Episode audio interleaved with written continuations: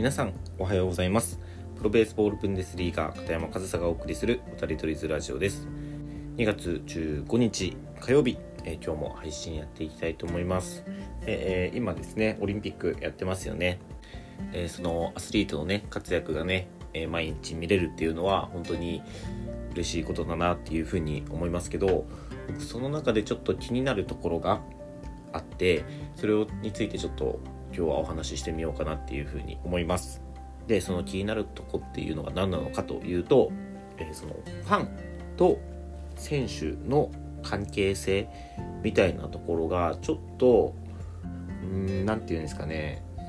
本来あるべき姿形じゃないんじゃないかなとちょっといびつというかね違和感を感じるところがあるんですよ。まあそういった話を今日はしていきたいなって思うんですけど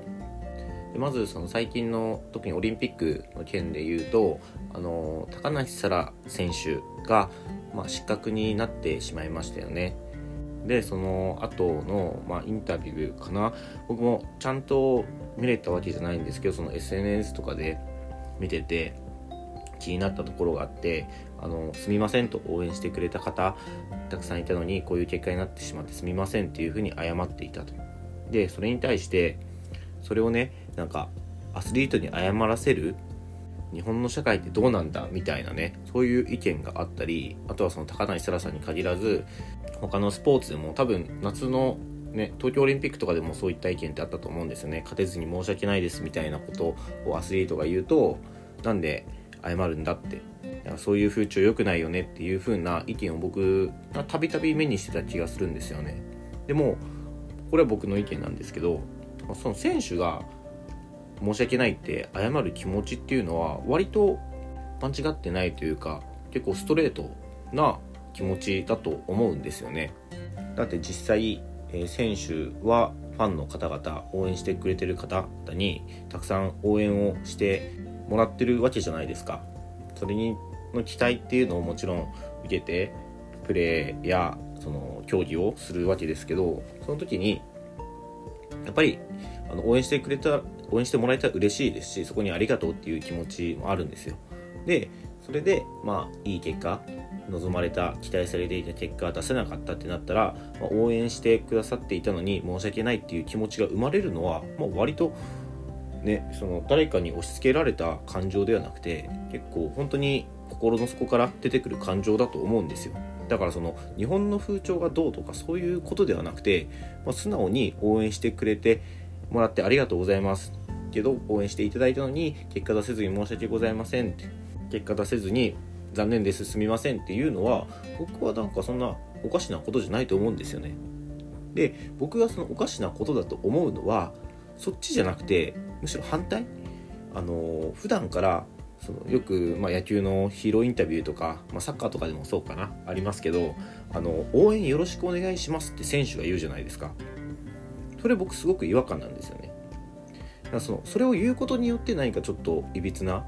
え、選手とファンの関係性が生まれてるんじゃないかなって思うんですけどそもそも応援って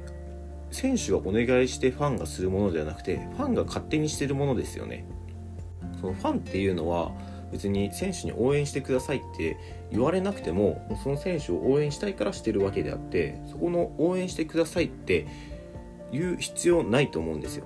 で応援ありがとうございますっていいじゃないですか。それって。なのに応援よろしくお願いします。次の試合も応援よろしくお願いしますとか。なんかそういうセリフって僕本当に違和感でしかないんですよね。でファンはそもそもねあの勝手に選手を応援しているわけであってでも選手が応援してくださいっていうことによってファン側の心理からすると応援してって言われたから応援してやったのになんだこの結果はっていう風なねこれはちょっとねそこまで、あのー、言う人っていうのがもう本当にファンかどうかっていうとこもありますけどそういったことを言えてしまうんですよね。応援をお願いしてるからアスリート選手の方から。だから応援はお願いするものじゃないと思うんですよ。で応援ってお願いされてするものでもないし人に応援をお願いするものでもない。そして応援された時に、えー、ありがとうっていう気持ちがあればよくてそのありがとうっていう気持ちがあるから結果が出せなかった時に、えー、ごめん期待してもらって応援してもらったのにごめんなさいって結果出せずに申し訳ないって申し訳ないっていう気持ちは出るのは当たり前。だからおかしいのはそっちじゃないと思うんですよ。そっちっていうのはその謝ることではなくて普段から応援をお願いしているっていうそのなんですかね関係性状況選手がファンに応援をお願いするっていうその形が僕はおかしいなっていうふうに感じているんですよね。で選手も別に初めからファンのためにプレーなんてしなくていいと思うんですよ。まず初めは自分がしたくてプレーしてるわけであってでその中でプロとかね特にプロ野球とかはファンがあってのプロ野球だから応援してくれ勝手に応援されてるんだけど応援してくれて嬉しいだから応援してくれてありがとうの気持ちがあってもっとファンの人に喜んでもらいたいなだからもっと頑張ろう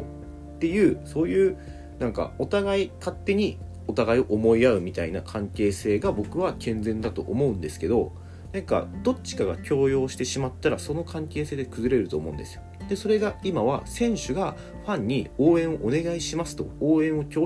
共用してしまっていることによってちょっと関係性がおかしな方向に行ってるんじゃないかっていうふうに思うんですよ。でこれはどこから始まったかわからないですしもともとそうだったのかな？どうなんですかね？ちょっと昔のことまではちょっと僕も遡りきれないんでわかんないんですけどけど今一番本当にテレビでスポーツが見れるのは野球だと思うんですよね。でその野球のヒーローインタビューの中で必ず選手は最後に、えー、次の試合も応援お願いしますって言うじゃないですか。